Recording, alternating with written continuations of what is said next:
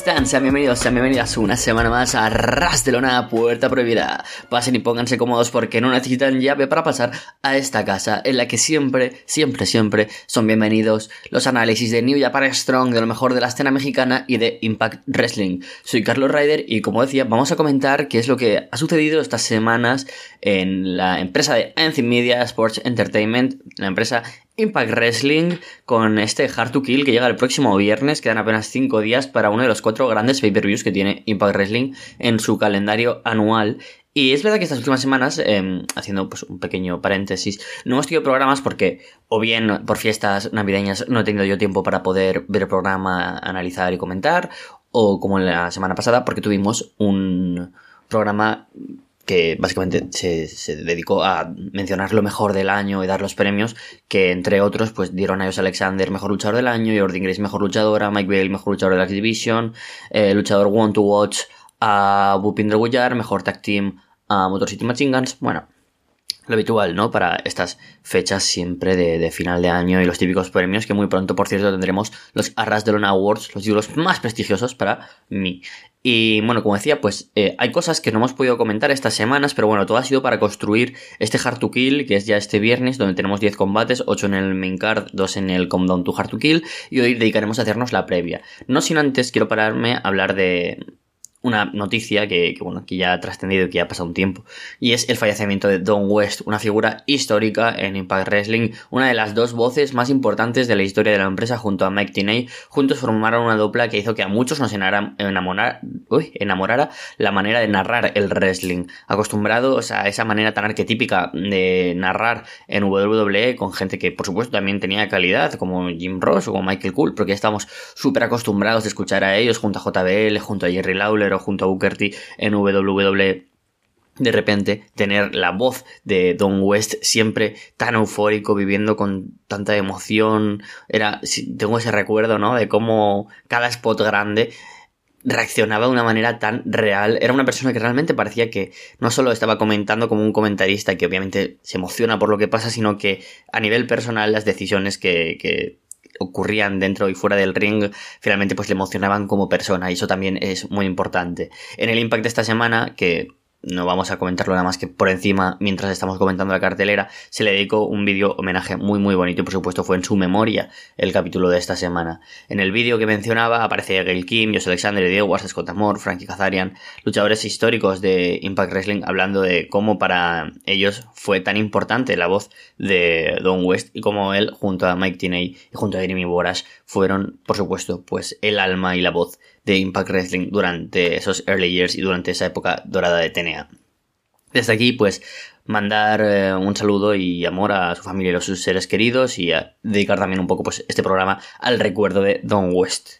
Yo creo que también le dedicarán el show, y espero que sea un gran show porque se lo merece, Hard to Kill, como mencionábamos este viernes 13, tendremos desde Atlanta, Georgia, en el Center Stage, Hard to Kill 2023. Recordemos que el show del 2022 fue un gran show con ese main event entre William, William Morrissey, Moose y Matt Cardona por el título. Tuvimos, la verdad, una cartelera bastante, bastante interesante y fue también un show de, ciertas sorpresas. Tuvimos el debut de, de Honor No More, tuvimos ese Jonathan Gresham contra, contra Chris Sabin tan recordado no sé, hubo cosas muy interesantes como también ese main event, perdón, el main event no fue el Moose contra Cardona contra Morrissey, es verdad, fue el de Mickey James contra Deona Purazzo por el título de las Knockouts, el primer main event femenino de la historia de Impact Wrestling en un pay-per-view, o sea que ideal. Este año, pues, em, después de tener eh, Bound for Glory, tenemos aquí en Georgia este evento que tiene 10 combates. En el pre-show tendremos a The Death Dolls, Jessica Rosemary y Taya Valkyrie luchando en una triple, bueno, un 3 contra 3 en un 6 Knockouts Tag Team Match contra Giselle Show acompañadas por Savannah Evans y Tasha Steels. Un combate que surge de la idea de que Giselle Show finalmente no tiene cero, o sea, no tiene más que cero conexión con Donna Puracho, pero aún así ella tiene el título por parejas de las knockouts entre ceja y ceja. Esta vez tiene un plan junto a una Savannah Evans y una Steels que no son capaces de vencer a las campeonas, entonces quizás ahora las tres juntas puedan arremeter y esa falta de, de, victoria que han tenido tanto Savannah Evans como Tasha Steels y también como Giselle Show pueda ser juntas a The Death Dolls. Creo que será así, victoria para Giselle, eh, Tasha Steels y Savannah Evans y en un futuro pues quizás eh, no dejen a Savannah Evans como la tag team partner de Tasha Steels y una Giselle Show que se merece un título en Impact Wrestling, sea la que gana el título junto a Tasha Steels. Veremos, pero yo creo que ahora mismo con este carente eh, falta de, de, de tag teams femeninos más allá de las propias Tasha Steels, Savannah Evans y Death Dolls, porque el resto pues acaban siendo siempre tag teams momentáneos, pues sería una buena idea quizás que el, tag team de Tasha Steels y Cell tenga una oportunidad. Si en un futuro veremos si a lo mejor un tag team de Killer Kelly más Slamovich, por ejemplo, o si regresa Su Young para enfrentar junto a la nueva Witch Taylor Wild por parejas, no lo sabemos, pero de momento pues creo que es una buena opción aquí en el pre-show. Además tenemos un Six-Way Scramble Match, lo mismo que en um, Overdrive tuvimos, eh, un combate de Scramble que ganó Ritsuan a seis bandas. Tres de esos luchadores que estuvieron en ese combate repiten, como son Yuya Uemura, Mike Bailey y Bupinder Guyar, a los que se suma esta vez Angels de Design, Kushida, que regresa desde New Japan. Recordemos luchar, pues, eh, su idea y la idea de Impact es que luche habitualmente en la empresa cuando esté en Estados Unidos. Y una leyenda como es Action Mike Jackson. Un luchador que pues recordaréis es ese luchador anciano que hace ese infinito old school, old school, que es genial y que todos recordamos. Em, opiniones sobre este combate. Creo que es una mala decisión usar a ciertos luchadores en este combate. Me gusta que pongan combates tan dinámicos ¿no? en el pre-show y que cuenten con una variedad de wrestlers distintos que se merecen estar aquí. Pero teniendo la oportunidad de tener a Mike Bailey, Yuya Uemura, o Kushida o Guyar en un combate de singles o en otro tipo de combate, pierde aquí. La pregunta es, ¿por qué Mike Bailey no se enfrenta a Kenny King en em, Hard to Kill? Tiene una rivalidad que ya viene de lejos, viene de esa primera ronda que venció Mike Bailey a Kenny King por el torneo para coronar uno campeón de la X-Division posterior a Bon for Glory. Bueno, muy simple. El combate será un pit fight y lo tendremos en el show posterior a Hard to Kill. Yo pensaba que se debía que mm, Kenny King está en México, pero no, ya está de nuevo en Estados Unidos, aunque en Kayfabe, por supuesto, sí que permanece en México. Pero ese pit fight se realizará en, eh, en el show posterior al pay-per-view, porque tener aquí otro de estipulación ya sería demasiado. Recordemos que tenemos un False Count Anywhere y un combate Full Metal Mayhem. Además, un pit fight sería demasiado quizás sobrecargado en una cartelera que, por ejemplo, o Elite sí que suele estilar dejar así demasiados combates con estipulaciones, pero yo creo que Impact, que sabe medir bastante más en los ritmos de un pay-per-view, deja una card un poco más eh, ajustada en distintos estilos de combate, con distintos ritmos, calidad, tiempos y que no todo sea como el mejor combate de la noche. Y eso pues yo por lo menos como fan lo agradezco. Lo tendremos la semana siguiente, así que Mike Bailey de momento yo creo que no ganará este combate porque aparecerá Kenny King para hypear un poco ese pit fight y pues la victoria podría ser perfectamente para Yuya Uemura Kushida que podrían haberse enfrentado entre sí, por cierto, Yuya que pertenece ahora a Impact Wrestling, o Bupinder Guyar, ese One to Watch para 2022. Así que, pero bueno, tendremos un combate interesante entre las seis partes. Y vamos ya a la, cartelera principal. Rich One se enfrenta a Steve McLean en un Falls con Anywhere en Atlanta. Eso está guay, eh, porque la simulación de Count Anywhere siempre lleva a tener buenos momentos por backstage, por ringside, con siempre spots divertidos, con objetos y un poco extremos. Pero este Count Anywhere en Atlanta añade un, punto más y es la posibilidad de que el combate se extienda durante varios puntos del pay-per-view, que son, pues, ya ocurrido en distintas ocasiones. Recuerdo perfectamente un combate entre John Moxley, bueno, Dean Ambrose y, Brody Lee, Luke Harper en Extreme Rules en WWE, que fue un combate que duró como, no sé, varias horas porque em, se marcharon del show, volvieron, se volvieron a marchar y eso fue muy interesante, la verdad creo que fue un combate muy muy divertido, que lo recuerdo muy bonito.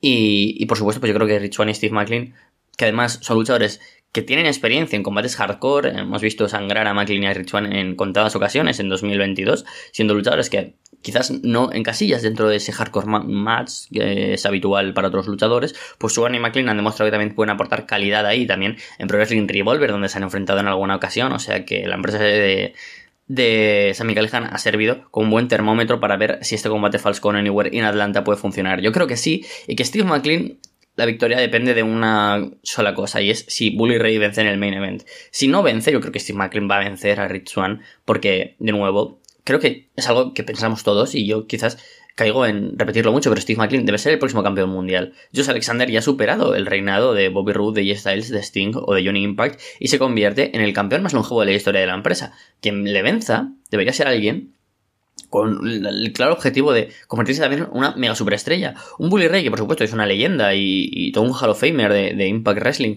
que ha sido uno de los mejores campeones mundiales que ha tenido y que su prime por supuesto fue como campeón mundial en TNA, ahora tampoco aportaría nada a la historia quitarle el título a Josh Alexander. Creo que sería mucho más eh, ideal que fuera desde un Steve McLean a un John Hendry, a Jonathan Gresham o incluso, aunque suene descabellado, Bupinder Gullar o Jordan Grace. Creo que sería mucho más ideal para pasar a la historia que un Bully Ray que no tiene ya mucho que aportar en ese aspecto. Por lo que, aunque haya ido a hablar un poco del main event, creo que Steve McLean debería ganar este combate Falls con Anywhere en Atlanta. Luego, otro combate que pinta interesante es el Fatal 4-Way em, para terminar la Number One Contender al título de las Knockouts entre Don Apuracho, Killer Kelly, Masha Slamovich y The Witch Taylor Wild. Esta semana Masha Slamovich tuvo una nueva derrota ante este nuevo personaje oscuro de la bruja Taylor Wild, un combate que fue disputado y que igualmente dejó a Masha Slamovich en un buen lugar porque la derrota fue algo más o menos casual y que después arremetió contra todo y contra todos la luchadora de Rusia y que no deja mal a Masha Slamovich. Y creo que este combate eh, eh, ha sido bueno que haya perdido anteriormente porque si no gana este combate, que no debería ganar porque ya sería retar otra vez a Jordan Grace o a Mickey James, pero bueno, todos sabemos que es muy probable que gane Jordan Grace tener otra vez a Masha Slamovich ahí no tendría sentido, sería un poco volver al círculo. Entonces creo que está bien que Taylor Wilde le haya puesto un poco los pies en el suelo. De hecho, Wilde, como una rival de transición para Jordan Grace, me parece ideal. De un apuracho es toda una campeona y ese combate contra Jordan Grace se acabará dando, pero tiene que ser reservado a lo mejor para un Slammiversary o para un Rebellion. Y Killer Kelly y Taylor Wilde como rivales de transición me parecen buenas ideas. Así que yo creo que una de las dos, la portuguesa o Taylor Wilde, serán las ganadoras de, este combate que también pinta interesante porque tenemos a muy muy buenas wrestlers como son Puracho, Killer Kelly, Masha y Taylor Wilde. Luego ya yendo a la cartelera titular. Ah, bueno, no, espera. También tenemos, por supuesto, a Jonathan Gresham contra Eddie Edwards. Un combatazo entre el ex líder de eh, Honor No Humor que ahora centrado en de nuevo su carrera en single se enfrenta a Jonathan Gresham, un luchador que tenía muchas cuentas pendientes y la principal, el combate que se nos arrebató después de su firma por Ring of Honor y All Elite fue este combate contra Eddie Edwards que por fin podemos tener en el pay-per-view. Si bien en Hard to Build 2022 el combate contra Chris Sabin fue ya un instant classic, que para muchos es uno de los mejores combates del año de Impact Wrestling y puede que lo sea porque a nivel técnico fue bastante difícil de superar, tenemos aquí un nivel todavía más con un Eddie Edwards, que es por supuesto pues la cara de la compañía y que ahora puede hacer que Gresham sea uno de los top babyface, uno de los grandes problemas que estaba arrastrando Impact Wrestling. Faltan top babyface más allá de Josh Alexander, más allá de Mike Bailey. ¿Quién va a ser el top babyface? Pues quizás ahora se están reformulando con nuevos top babyface, como Joe Hendry, como es eh, eh, Sammy Callihan, por supuesto, eh, Rich Swan y ahora quizás también Jonathan Gresham. O sea que genial por, por ese lado. Un combate al que le tengo muchas ganas y en el que yo espero que Jonathan Gresham venza para ver qué es lo siguiente para Eddie Edwards. Si el regreso de PCO o PCO se está reservando para una rivalidad todavía de mayor calibre. Y ahora sí vamos a los combates Titulares, empezando por el título Digital Media Match, Joe Hendry contra Moose, un combate que bien podría ser en unos años o en unos meses un combate por el título mundial de Impact Wrestling, porque tenemos a todo un Moose que es un main eventer y un Joe Hendry que es una estrella que sin duda también podría ser uno de los One to Watch para 2023. Me gustó además cómo empezó esta rivalidad, con toda la broma y con todo el conocimiento de que el título Digital Media es un título secundario y Hendry un personaje que, por bien que nos guste, no deja de ser pues algo un poco más em, clown que un personaje como puede ser el de Bully Rey. No por ello menos importante, pero sí menos serio. Entonces, como Moose en esa promo contra Bully Ray decía, por eso no voy a decir nunca más su nombre, y ese Say His Name hace que él aparezca. Entonces Joe Hendry apareció y de ahí viene esa gran rivalidad con un gran, gran, gran segmento esta semana con un Moose haciendo una promo muy buena contra Joe Hendry y este de nuevo tirando de ironía y de sarcasmo y esa lengua mordaz que le dedica una canción a Moose. Un gran segmento el que tuvimos esta semana, la verdad, muy divertido con el que me reí mucho. Ese Was Rejected Football, la verdad es que muy divertido. Y creo que este Joe Hendry contra Moose hace importante a Joe Hendry, hace importante el título de Digital Media. Es verdad que todos disfrutamos de esa rivalidad entre Bupinder Gullar y Brian Meyers y es un gran ejemplo de cómo algo dentro del midcard o incluso del low midcard en ocasiones puede tener su espacio con calidad en los shows semanales y con una rivalidad interesante. Pero Hugh Hendry contra Moose, por supuesto, sube el escalón bastante. Y esa manera de ahora vendernos al campeón eh, Digital Media en una primera defensa contra todo un Moose que hace un año estaba luchando por el. estaba defendiendo el título de Impact Wrestling, es ideal para que además Henry retenga. Todos esperamos que retenga ante todo un ex campeón mundial y uno de los mejores de la empresa. Así que una muy muy buena decisión realmente. Está bien, por supuesto, tener a Joe Henry a lo mejor enfrentándose a, Angels, pero también es genial tenerlo contra Moose en un Hard to. Hace que el título se vea importante y que Joe Henry se vea como un luchador realmente importante. Por otro lado, el título de la X-Division tenemos la ronda 2 en la que Trey Miguel, esta vez ya como campeón, como Hill, se enfrenta a Black Taurus en la revancha de eh, el último show, del último Overdrive, en el que Trey Miguel se convirtió en el nuevo campeón de la X Division. Black Taurus ya mucho más establecido, con canción propia, Titantron propio y como Crazy Steve, más como manager que como compañero, pese a que como DK siguen luchando, tuvieron una derrota hace un par de semanas. Black Taurus es toda una potencia dentro de la X-Division y tenerlo contra un Trey Miguel ya 100% con una nueva actitud Hill puede ser interesante. El otro combate fue muy bueno, por supuesto, porque los dos son grandes luchadores que se desenvuelven muy bien en el ring, que son ágiles y que se atreven sobre todo con spots con mucha creatividad y con mucha imaginación. Ahora veremos cómo cambia esto con un Trey Miguel buscando más las cosquillas al Minotauro desde su faceta Hill. Puede ser un combate interesante para que Trey Miguel siga estableciéndose y además para crear la transición hacia otra futura rivalidad de una X-Division donde Está bien que cada luchador que forma parte de esa división ahora esté en otras rivalidades. Véase Kenny King, véase Mike Bailey entre ellos, pero también, pues en un futuro, un Yuya Uemura, un Kushida o un Alan Angels, por ejemplo, enfrentándose a Trey Miguel. Creo que serían buenas opciones. A cuatro bandas se defenderá el título por parejas de Impact Wrestling, donde los Motor City Machine Guns, Alex Shelley y Chris defienden ante los campeones, Ethan Reino ante los Major Players, Brian Myers y Matt Cardona, y el Ballet Club, que está de regreso con Ace Austin y Chris Bay. Un combate estupendo donde tenemos a toda la división por parejas, o todos los nombres potentes, dejando un poco al margen pues, a Shera y Rajin, o a DK, o incluso también a Design, de Design, enfrentándose entre ellos. Es la verdad un gran, gran combate donde el bonito aliciente es si los Motor City van a perder ya el título tan temprano ante dos opciones tan llamativas y que sin duda pues son un poco las que dan ganas de ver también con los campeonatos, como son los Top Hills Major Players, con un Brian Mears y Matt Cardona, que están para ganar cualquier título, porque son tremendamente interesantes de ver en televisión, tag team de los que apetece ver. Igual en ring no son los más perfectos, por supuesto que no, no son grandes luchadores en el ring con una gran técnica como la de Jonathan Gresham o una gran calidad y un futuro como la de Ace Austin y Chris Bay, pero son los mejores heels y los que dan los mejores momentos como tag team clásico, ¿no? De villano. O la opción del Ballet Club ahora como face, veremos si se mantendrán como face en Impact Wrestling. Ace Austin y Chris Bay, dos luchadores que se han reinventado como parte del Ballet Club y ahora como tag team, dos luchadores ex campeones de la X-Division ambos y que en un futuro no me extrañaría que sujetaran el cinto dorado de campeones mundiales de Impact. Pero esta vez yo creo que un pasito más en su carrera sería también ganar el título por parejas de eh, Impact Wrestling. Sin embargo, yo creo que van a retener los campeones, los luchadores de Detroit, Chris Sabin y Alex Shelley en este tercer reinado que tienen como campeones por parejas, que se hará un poco más largo y que creo que también la estipulación Fatal 4 Way da un poco esa ayuda a que puedan vencer después de que a lo mejor hayan estado cerca el Ballet Club de ganar o los Major Players y planchar un Hizzy Reino que están aquí pues por supuesto como ex campeones pero que todos sabemos que es una pareja de apoyo no como un bastón en el cual apoyar este combate que en mi opinión yo creo que retendrán Shelly y Sabin para que en un futuro tengamos ya ese tag team singles digamos eh, sin otras parejas contra el Ballet Club o contra los Major Players como futuros aspirantes por parejas y aquí la, gran duda, ¿no? Que es cuál será el main event. Yo creo que será el combate por el título mundial de Impact, pero el que para mí debería ser, por segundo año consecutivo, main event de Impact Wrestling Hard to Kill es el título de las Knockouts. Esta vez en un título contra carrera. Jordan Grace pone el título del juego de las Knockouts, mientras que Mickey James en ese Last Rodeo que perdurará quizás después de este combate o no, pone en juego su carrera una vez más, esta vez con su rival más difícil. Una Mickey James que viene a vencer a todas es campeonas, ha venido a vencer a Taylor Wilde, viene de vencer a Deona Puracho, viene de vencer a Chelsea Green y esta vez a Tasha Steels también tiene una campeona y la que para la misma Mickey James es el futuro del wrestling femenino Jordan Grace.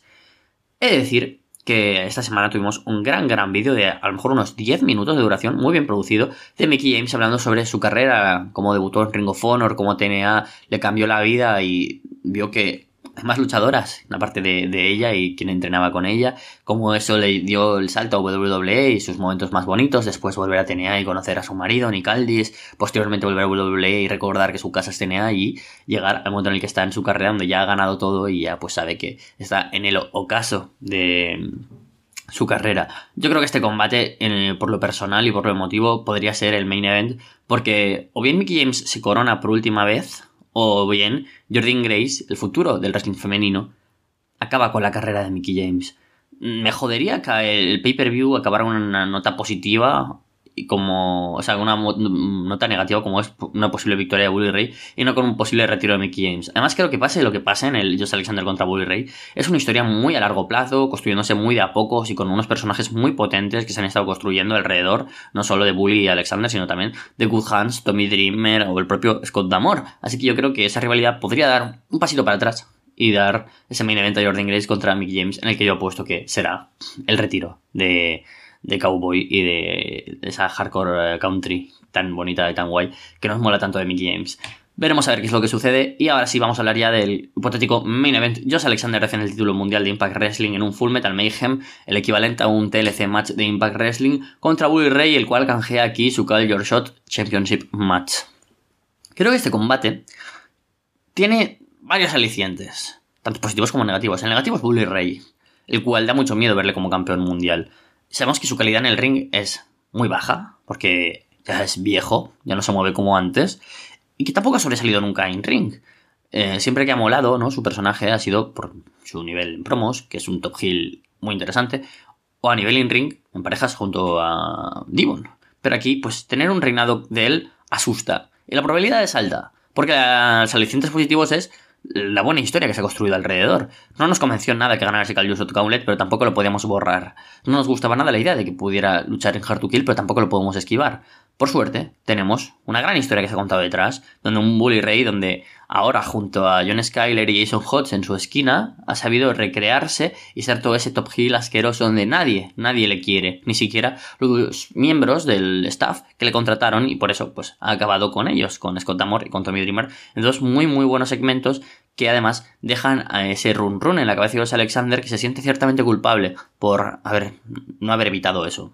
Creo que es una gran historia, muy bien contada, y que en un Full Metal Mayhem da además el aliciente de que vamos a ver a un Bully Ray eh, donde sus carencias, lo lento que es en el ring, lo poco ya dinámico que puede ser en algunos spots y en algunas transiciones y en algunos momentos donde es Alexander, que sabemos que luchador que gracias a su cardio y su técnica y su habilidad puede dar grandes combates muy largos, sin ir más lejos este combate de una hora con Mike Bailey que fue considerado como el combate del año de Impact, pues eso no lo vamos a tener en este combate. Lo hemos tenido mucho en 2022 con uh, Alexander y su reinado. Pero ahora con Bully Ray vamos a ver algo totalmente distinto, un Full Metal Mayhem, que además es un combate mucho más que se ajusta a el contendiente, mucho más que al campeón. Así que hay probabilidades de que gane Bully Ray. Yo creo que ahora mismo estará un 50-50. La decisión es, si quieren a Bully Ray para dar un reinado con una gran historia detrás de superación que vuelva a dar a Josh Alexander el título o a un otro contendiente, o que Josh Alexander todavía en este Path of Glory tan interesante que está teniendo con el reinado más largo de la historia de Impact Wrestling, siga sumando nombres con un nuevo ex campeón, toda una leyenda, un Hall of Famer de Impact Wrestling, para dar luego un paso de antorcha a un luchador de cara al futuro y que Alexander pues pasa la historia como lo que ya es el mejor campeón de la historia de Impact Wrestling. Hasta aquí la previa de Hard to Kill. Esperemos que el pay-per-view sea tan bueno como suena, porque si Gresham contra Edwards, Jordi Grace contra Mickey James, la posible resolución del título de Dios Alexander contra Bully Ray, o algunos combates tan interesantes como el McLean contra Swan o el Henry contra Moose, nos dejan una, una cartelera repleta de banger after banger after banger, que diría nuestro amigo Shimus. Así que siento haberme extendido más de lo que debo, pero aquí tenemos esta previa de Hard to Kill 2023.